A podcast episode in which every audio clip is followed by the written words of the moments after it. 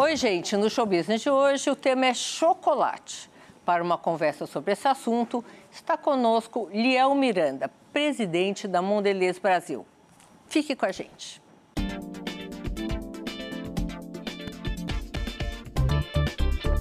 Depois de uma carreira de sucesso na Souza Cruz, ele assumiu o cargo de liderança em uma das mais importantes empresas do mercado de alimentos do mundo.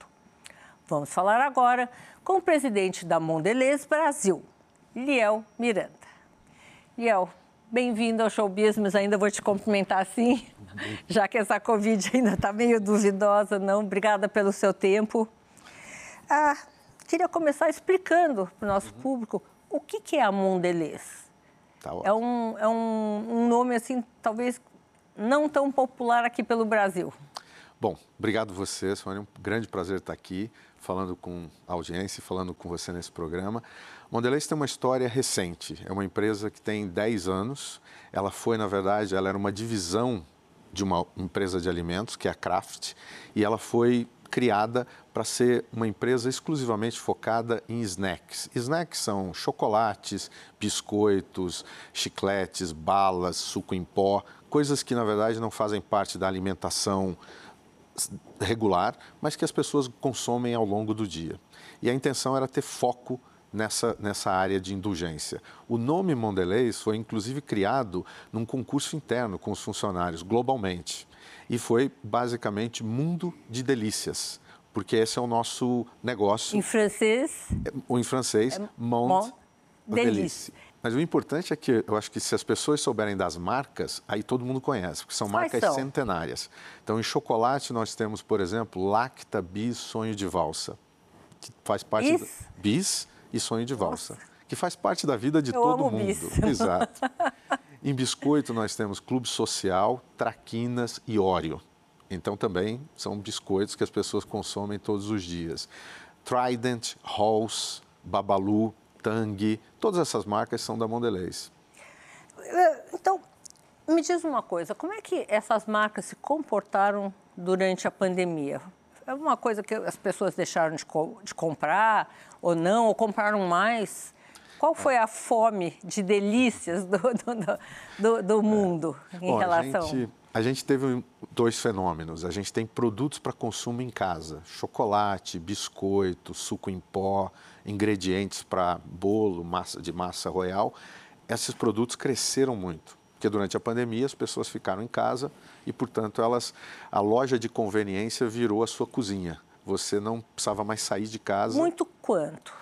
Eu diria que a, a, gente experimentou um crescimento de 20% no, no consumo, por exemplo, de chocolate, 25% no consumo de biscoito, então, são Nossa. categorias que cresceram muito porque tiveram mais oportunidades para snacking. Quando você está em casa, e você e as crianças em casa e os pais em casa, sempre tem aquela hora da fominha em que você pega um biscoito, um chocolate, um bombom. Então essa foi um crescimento em chocolate e biscoitos. Com, com, a, com a, volta agora à, à, à vida é, fora de casa, mais uhum. normal, muita gente ainda faz home office, tudo. Houve um, um, uma queda de consumo? É, isso aqui é impressionante. Não houve uma queda de consumo. Esse consumo foi um novo hábito, as pessoas aumentou o hábito de consumir snacks aumentou durante a pandemia. Então, se você consumia biscoito uma vez por semana, você passou a consumir mais vezes durante a semana. Chocolate a mesma coisa. E esse hábito permaneceu. Então, a gente a, a indústria como um todo de chocolate e biscoito está experimentando o mesmo volume que a gente tinha. Gente, regime antes. nem pensar. Tivemos fazer uma pesquisa para saber quantos quilos a população ganhou é. trancada dentro de casa. É. Né? Mas tem, tem um outro aspecto também, né, que a gente faz muita pesquisa com o consumidor. A consciência sobre a alimentação aumentou muito. Porque agora que as pessoas estão em casa, as pessoas puderam regular o que elas comem, elas puderam cozinhar para garantir que elas tinham produtos mais naturais. Então, as pessoas estão buscando produtos de indulgência como os nossos, mas de forma moderada. Então não é mais aquela coisa de que eu vou abrir uma caixa 20, de bombom. 25%, como é que pode ser moderado? Com a frequência. Você passou a consumir com mais frequência, não em maior quantidade todos os dias. Então, esses, eh, a gente tem uma pesquisa que mostra claramente, ao mesmo tempo que todo mundo está muito mais consciente do que come e, portanto, buscando alimentos mais naturais, que acredita que, que faça menos mal para a saúde, as pessoas também estão moderando a quantidade que elas comem. Quantas vezes por dia, quantas porções. E no nosso caso, isso a gente vê com o crescimento de embalagens menores.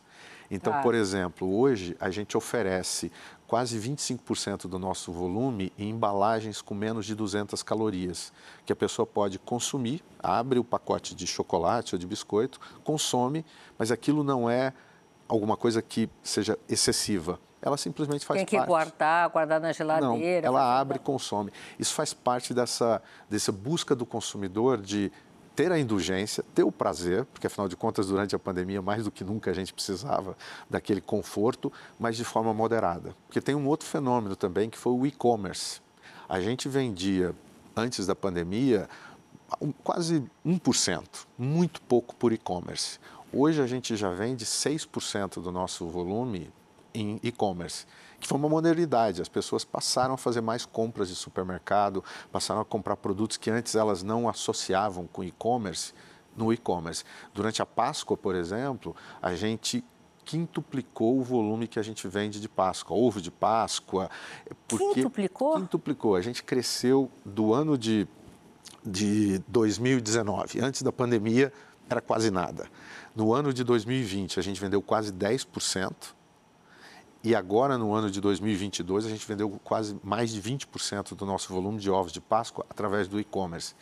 Então, eu diria que não dá para falar que as pessoas ficaram conservadoras durante a pandemia. Elas ficaram mais seletivas em relação às marcas, elas ficaram mais práticas do ponto de vista de e-commerce, de buscar conveniência, e elas ficaram mais conscientes da alimentação, de buscar indulgência, mas com moderação. Com, Muita mudança. Com, com, essa gama de informações que vocês ah, acumularam esses dois anos, vocês pretendem fazer o quê?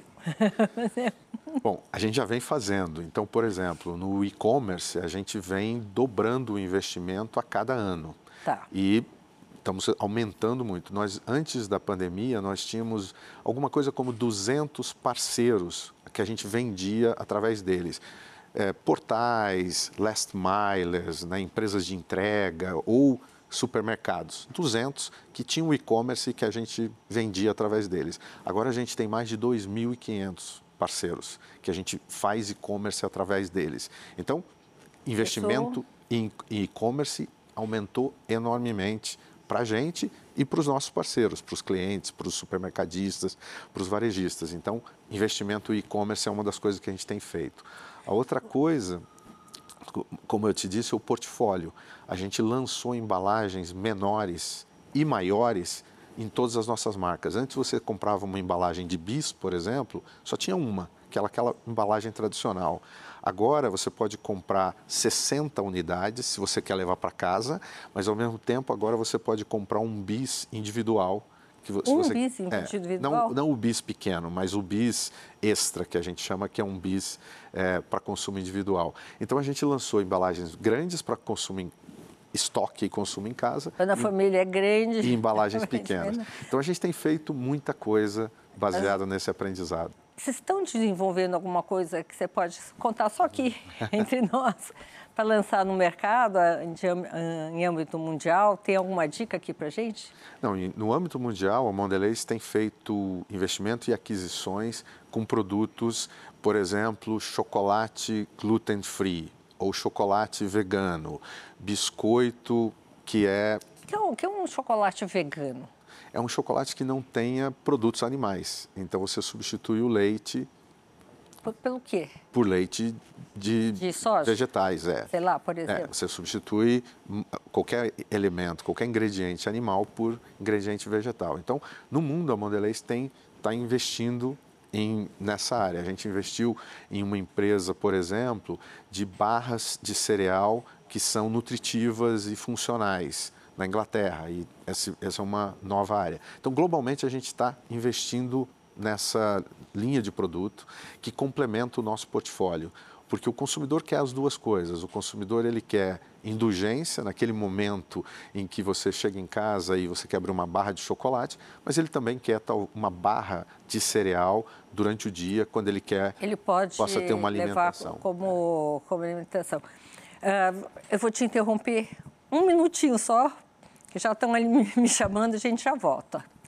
Uh, no próximo bloco, continuamos a nossa conversa com Liel Miranda, presidente da Mondelez Brasil. Fique conosco.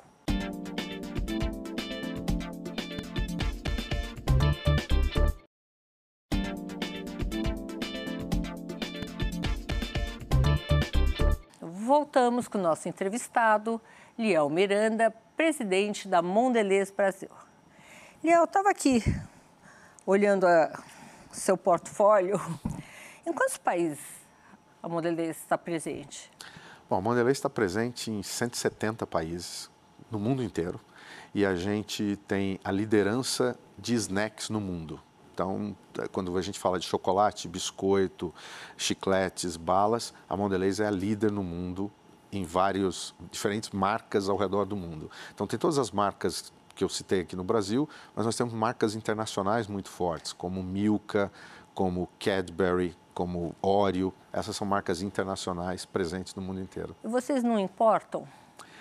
Não, porque esse, esse, esses produtos. Não, a, o, o, Brasil ele, as nossas marcas são muito fortes no Brasil. Então aqui no Brasil nós somos, por exemplo, líderes em chocolate, líderes em chicletes, em balas, em suco em pó, e nós somos o segundo player em biscoito. Então, nós, as nossas marcas são muito fortes no mercado brasileiro. Em relação à compra, a Mondelez é uma empresa que está comprando empresas no mundo. A nossa estratégia é de crescimento.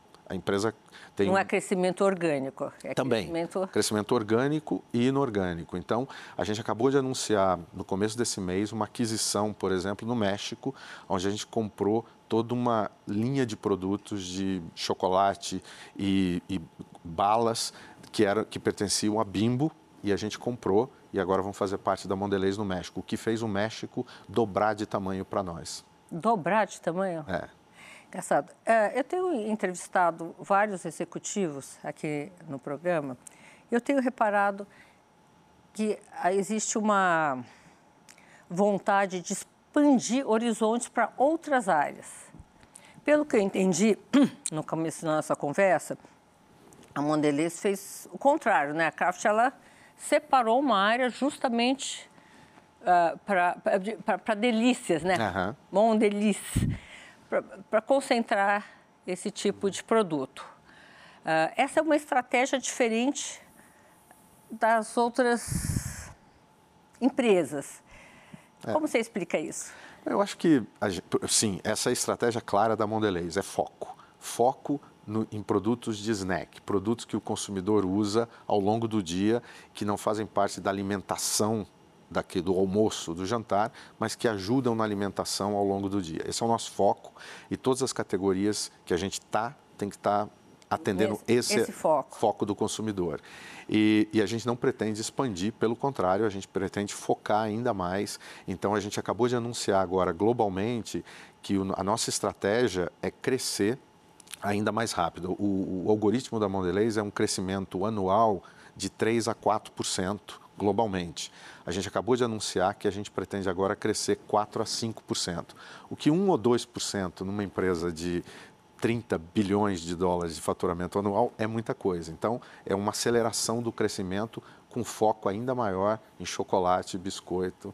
Agora, vocês, o Brasil deu uma grande contribuição, né? Você nos contou aqui é. que vocês é, o Bra... 25% de crescimento? É.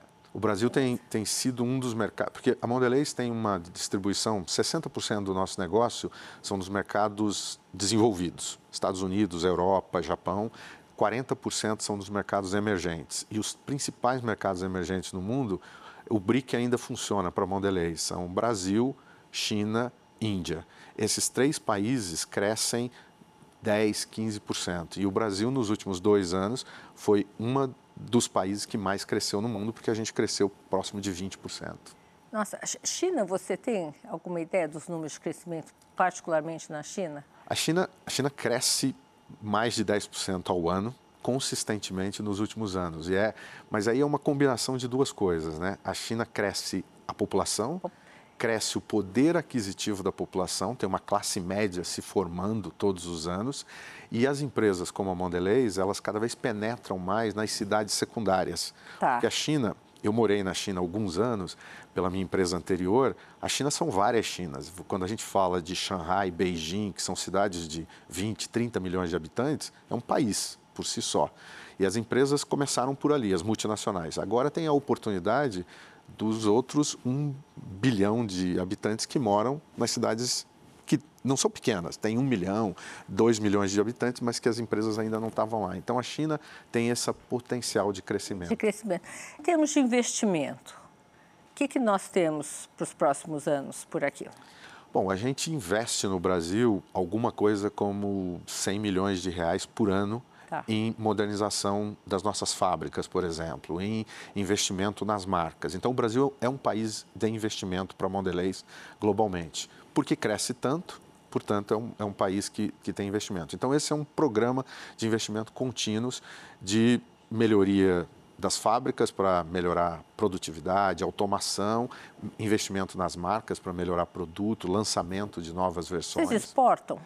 Exportamos para 11 países aqui na América Latina, todos de produtos produzidos na nossa fábrica de Curitiba. Nós temos duas ah. fábricas aqui, uma em Curitiba, que produz para o Brasil e exportação, e uma em, em Pernambuco, em Vitória de Santo Antão, essa só produz para o Brasil, mas as duas abastecem o mercado brasileiro e geram exportação. O Brasil é um país muito interessante para Mondelez e eu acho que para a maioria das empresas de alimentos no mundo, porque tem uma população grande, uma população que melhora a qualidade dos produtos que ela compra e um lugar onde a gente ainda tem muita oportunidade de crescimento. Mas o quesito renda não tem correspondido a, a, a um crescimento significativo, né? Pois é, mas o crescimento do Brasil, eu acho que pelo tamanho do mercado, o potencial é muito grande. Só para te dar um exemplo, o consumo per capita de chocolate aqui no Brasil são aproximadamente 2 quilos e alguma coisa por ano. O consumo per capita da Europa são 8 quilos por ano. Então ainda tem muito espaço para as pessoas consumirem chocolate, que hoje tem muita restrição econômica, mas tem muito espaço. Curiosidade, Estados Unidos... É alguma coisa como 6 quilos. 6, é. menor que a Europa. É. E, por exemplo, biscoito, o Brasil é o segundo maior mercado de biscoito do mundo. Mas o valor é muito Temos baixo. consumo? É, mas o valor é muito baixo. Esses produtos que a gente tem no Brasil, eles são é, quase consumidos como uma, uma, um complemento da alimentação, mas ele tem pouco valor. Então, tem muita oportunidade para a gente melhorar o valor da, do segmento de biscoitos. Produtos melhores, com melhor qualidade, mais nutritivos, produtos que tragam é, benefícios funcionais. Isso também tem grandes oportunidades. Então, o Brasil é um país grande de tamanho, de consumo, de população, e as, as nossas categorias ainda têm muita oportunidade de crescimento de valor na medida que a gente vai oferecendo inovações, produtos. Eu vou te interromper um minutinho só, tá? No próximo bloco, continuamos a nossa conversa com o Liel Miranda, presidente da Mondelez Brasil. Fique conosco.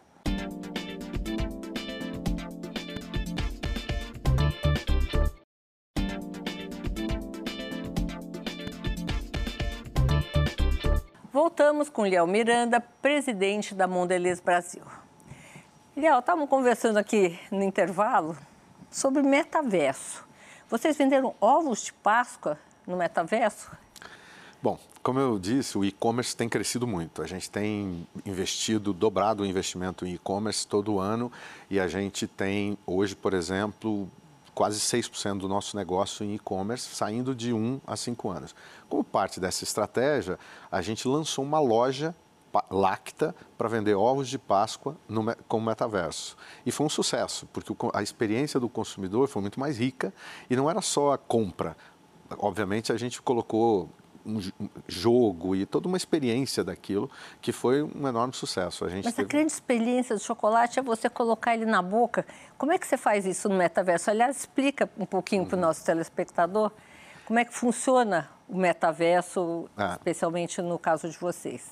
Bom, na verdade é, é, toda uma conexão digital, né? toda uma experiência digital. Todos os nossos anúncios digitais traziam um QR Code para que o consumidor pudesse, vendo o anúncio, sentir, sentir aquela tentação de comprar aquele chocolate ou aquele ovo de Páscoa, pudesse ir direto para um lugar onde ele tivesse toda essa experiência. E aí podia ser uma loja convencional de e-commerce ah. ou uma loja no metaverso. Mas como é que você experimenta sem experimentar Pala eu acho paladar. Que, é, eu acho que o chocolate ele tem um, um, um apelo emocional muito grande. Quem não muito. lembra do sabor de bis? Quem não lembra do sabor de sonho de valsa? Quem não lembra daquele dia que você ganhou um sonho de valsa de alguém especial? Então, isso remete a um engajamento emocional muito grande. E é essa experiência que a gente... Sonho de valsa na, e, e, bis é da nossa geração. Né? É. Não sei, qual é o bis e sonho de valsa dessa nova geração? Acho que Surpreendentemente, essas marcas são perenes. Por exemplo, Bis é uma marca que tem uma enorme penetração com a geração mais jovem. As pessoas consomem bis quando elas vão na faculdade, quando vão fazer trabalho. É uma, uma marca com uma enorme penetração na, na, na, na, geração mais jovem. E sonho de valsa é sonho de valsa, né? Aquela vontadinha de chocolate naquela hora que você chegou no, no bar, na padaria, na loja de conveniência, que ninguém resiste. Tem algum outro produto desse tipo popular como esses Bom, na área de chocolate? Todos os nossos produtos são muito populares. A gente é. tem diamante negro, tem shot, laca, todas as nossas marcas têm uma penetração muito grande. Então, essa é o, o a gente lançou uma linha, talvez a, o mais recente, a gente lançou uma linha de Lacta Intense, que são de chocolate dark que é o com mais teor mais, de chocolate. Só para você ter uma ideia, cacau, né? a gente lançou em 2019 e a gente e tinha um competidor no mercado e ele era o líder. E, o, e a gente agora em 2021 já se transformou no líder desse segmento. Primeiro que a gente dobrou esse segmento de consumo e segundo que a gente tomou a liderança no segmento. Então esse é um produto recém-lançado que fala com aquela necessidade do consumidor de estar mais consciente sobre o que ele está consumindo. Então, mais cacau tem esse aspecto de mais nutritivo, mais saudável. E a gente conseguiu a liderança, chama Lacta Intensa essa linha. Por falar em saudável, lembrei aqui de sustentabilidade. Em termos de ESG, o que, que a Mondelez... Quais foram as mudanças que a Mondelez fez nos últimos anos para se adaptar a essa nova agenda de economia verde?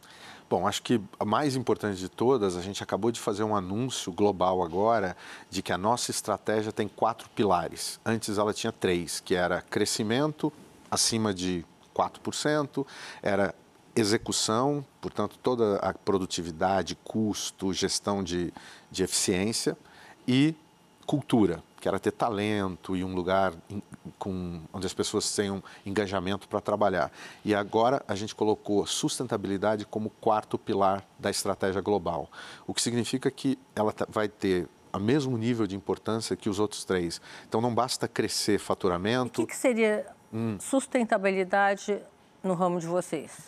São várias coisas. A primeira delas são os ingredientes. Então, por exemplo, cacau, que é um ingrediente muito importante para a gente, tem toda uma cadeia do cacau que começa com o pequeno produtor, aquela propriedade familiar no interior da Bahia, no interior do Pará, e vai até o consumidor final no supermercado. A gente tem um programa que chama Cocoa Life, que a ideia é que essa produção seja sustentável desde o produtor rural até a indústria. Sustentável significa não tem desmatamento, pelo contrário, ajuda a reflorestar áreas que tinham sido usadas para pastagem e que podem agora voltar a ser mata é, nativa. Segunda coisa, que não tenha trabalho infantil ou escravo ou nada que se, que, que se parecido com isso. E terceiro, que permita uma renda digna para aquela família, para que eles estejam naquela propriedade e, fixem. e, fixem. lá. Então, esse programa Cocoa Life, ele existe. Aqui no Brasil, a gente tem investido, já investimos 10 milhões de reais no, no Cocoa Life, e o objetivo é que até 2025, 100% do chocolate que a gente usa aqui no Brasil vai ser produzido através desse programa, portanto, sustentável, e produzido aqui no Brasil, para ajudar na preservação da floresta amazônica, na preservação da Mata Atlântica e na sustentabilidade. Ah, então, a, a, grande, a grande dificuldade, você me corrige se eu estiver errada nesse sentido, é você fiscalizar isso. Porque o pequeno produtor são é, números, né? É. E você acompanhar esse processo. Ah, como fazer isso? Bom, essa é a dificuldade, mas eu acho que tem uma combinação de três coisas, que é isso que o Cocoa Life faz. Primeiro é parceria com as entidades e com as prefeituras tá. e com as universidades da localidade. Então, você passa a ter quase que um núcleo de de um ciclo virtuoso. Aquele produtor tem assistência técnica, passa a produzir mais, passando a produzir mais, ele adota as práticas sustentáveis e aí aquilo se transforma numa. Fazer uma forma de interessar Exato. ele, produtor, é ter um, uma produção sustentável. Exato. E a segunda é tecnologia. A gente passa a ter uma capacidade de gerir a lavoura muito mais próximo, com drones, com é, sensores. Então, através da combinação de tecnologia e esse modelo sustentável para que ele tenha renda e tenha interesse, é possível a gente garantir a sustentabilidade do programa. Em termos globais, quanto vocês estão investindo em Bom, hoje, sustentabilidade? É, hoje, aproximadamente 70% do cacau que a gente compra já vem do, já desse programa. E o objetivo é que até 2025, 100%. Isso globalmente. Aqui no Brasil, a gente quer fazer, além de produzido sustentável, produzido no Brasil. Porque o Brasil já foi um grande exportador de cacau, hoje não é mais, é o sétimo mercado mundial, porque teve uma praga na lavoura vassoura da, da, vassoura da bruxa mas a gente está comprometido de reconstruir, contribuir para a reconstrução da lavoura do Essa cacau. praga foi eliminada ainda existe? Ela existe, ela não, não, não tem como ser eliminada, mas ela está sendo controlada e essa tecnologia que a gente está desenvolvendo junto com as universidades e os parceiros permite que você tenha boa produtividade, boa qualidade, apesar da vassoura da bruxa. Então, ingredientes é uma parte do nosso ISG. O segundo é embalagem. Então a gente tem um compromisso que até 2025 todas as nossas embalagens vão ser recicláveis. Hoje no Brasil nós já estamos com 90% das nossas embalagens recicláveis, mas a gente quer chegar a 100%. Então qualquer embalagem de produtos da Mondelez... A embalagem do bis é reciclável? A embalagem do bis hoje não é reciclável, ele faz parte desses 10%, porque ele é tem um sonho de valsa. Sonho de valsa é, é? Mas, mas, ele tem o, o do bis tem aquele aquela revestimento de alumínio é. e é aquilo que a gente vai ter que substituir. Mas isso é um, é um grande impacto ambiental. Uma outra área tecnologia, né, é, para arrumar um substituto. Exato. Um outro compromisso nosso é com redução de carbono. Então, por exemplo, as nossas fábricas aqui no Brasil, as duas, são com energia renovável. Elas não consomem água. Elas, na verdade, a gente recupera toda a água que a gente utiliza. Então, o nosso, nossa preocupação com sustentabilidade é ingredientes. Recupera água? É, Como? Bom, a gente trata a água e devolve água tratada. E compensa o nosso consumo. Isso faz tempo que vocês têm isso não, ou não? Não, isso é, é recente. É recente. Nos últimos, agora a gente atingiu esse nível em, na segunda fábrica. A gente já tinha em Curitiba e agora na segunda fábrica. Então, o nosso compromisso com sustentabilidade é os ingredientes são produzidos de forma sustentáveis, as embalagens vão ser recicláveis e o nosso impacto, o nosso footprint, né, o impacto da nossa operação tem que ser sustentável. Olha, estamos aqui chegando ao final do nosso programa. Queria agradecer muito a sua presença, vê-lo outras vezes por aqui. Desejar boa sorte. Muito obrigado. Obrigada. Léo. Muito obrigado. Foi um grande prazer. Muito obrigada. O show business de hoje termina por aqui. Eu, Sônia Raci, tenho um encontro marcado com você na próxima semana, direto dos estúdios da Band aqui em São Paulo. Até lá.